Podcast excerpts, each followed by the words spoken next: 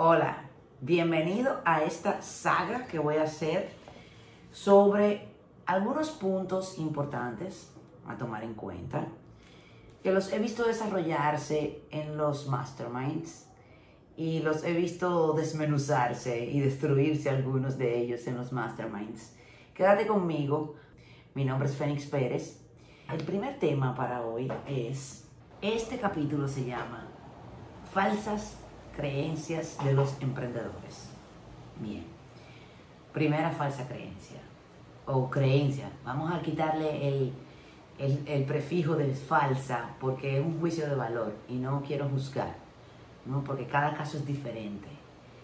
Pero la primera cosa que sale siempre cuando hay una persona que está empleada y que quiere independizarse es yo quiero lo mío porque lo mío nadie me lo va a quitar, porque lo mío, de lo mío nadie no me pueden sacar, porque lo mío es mío, lo mío. Sin embargo, tener un negocio se trata de un perfil específico eh, o variado, pero con algunas especificaciones para poder tener éxito.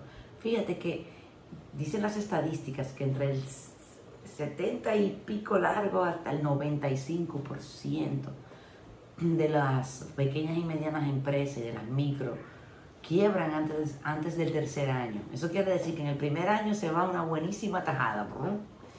Y en los próximos años, así sobreviviendo, se va la otra. O sea que solo el 5% de los negocios que se fundan sobrevive los tres años. que tampoco eso garantiza que, que siga después de los tres años. Y esto se debe muchas veces a que el emprendedor, aquí viene otro punto a tomar en cuenta, es que el emprendedor tiene una vena de hacer las cosas, le gusta hacer las cosas a su manera, suelen ser muy independientes, los, el perfil del emprendedor es independiente, y suelen ser independientes, entonces ellos quieren hacer lo de ellos, si por ejemplo es hacer artesanía, o dar servicio, o ser consultores, etcétera porque les gustan las cosas ferretería y tal. Entonces, eso es una cosa.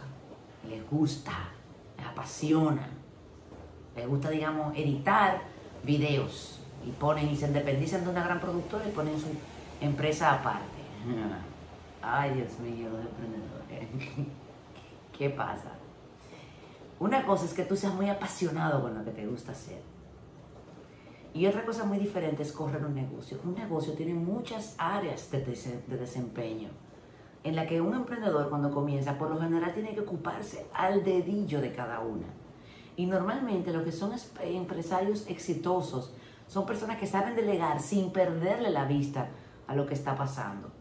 Entonces, el emprendedor eh, tiene que saber que si va a poner un negocio, por pequeño que sea, tiene que tomar en cuenta la parte administrativa, dónde se va el dinero, en qué se gasta el dinero, el orden administrativo, los impuestos, porque la, la dependencia de impuestos ¿no?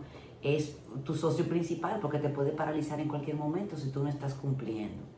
Y eso ya me pasó a mí. Entonces es importante saber también que te tocan cosas como ocuparte de que el baño esté adecuado, de que el personal, de motivar y mantener entusiasmado a tu personal, comprometido contigo. Entonces, cuando tú vienes a ver, tú lo que querías era poner una, eh, vender piezas de carro, pero ahora se te va el día en manejar los muchachos, el personal, ¿no? En la parte administrativa, en la compra de las piezas, que, eh, y en cosas que no son lo tuyo. Solo, óyeme, es para que lo tomes en cuenta nada más, no es una sentencia. Bien, otro punto a tomar en cuenta es que lo que tú no sabes de un negocio, no sabes que no lo sabes. Ah, tú no sabes lo que no sabes. Dime, y si yo te pregunto, ¿de qué, qué es lo que tú no sabes? Tú, no me vas a decir porque tú no sabes lo que no sabes. Entonces, ahí entra la importancia de un mastermind, de tener un grupo de personas que también hayan tenido negocios o que se desempeñen en diferentes áreas, pero que te den su insight de las cosas a tomar en cuenta. Como por ejemplo, una de las masterminds, todos sus empleados eran de la familia. Entonces ella tiene una revista. Entonces no solo es escribir, redactar, buscar patrocinio, tal, sino también ocuparse de que estos empleados tan especiales cumplan que desde que se enfermaba un niño ya faltaban y faltaban una semana y no daban cuenta de eso. Entonces contrata otra persona que no es de la familia y también lo mismo porque como veía que se portaban ahí los empleados, pues la otra, la muchacha que entró, pues también. Entonces en el mastermind, uno, uno de los compañeros le dice, y esa gente que tú tienes ahí, aunque sean familia tuya y más la nueva que está entrando ahora, o sea que te estás expandiendo, por lo menos en eso de contratar gente, eh, tienen descripción de puesto y tienen contrato firmado. No, dice la, la persona, la señora, no, ya, bueno, ponte para eso. Entonces, ese acompañamiento en decirte lo que tú no sabes, que no sabes, es muy importante. Hasta aquí esta entrega. Te mando un súper abrazo. Muchísimas gracias. Seguimos.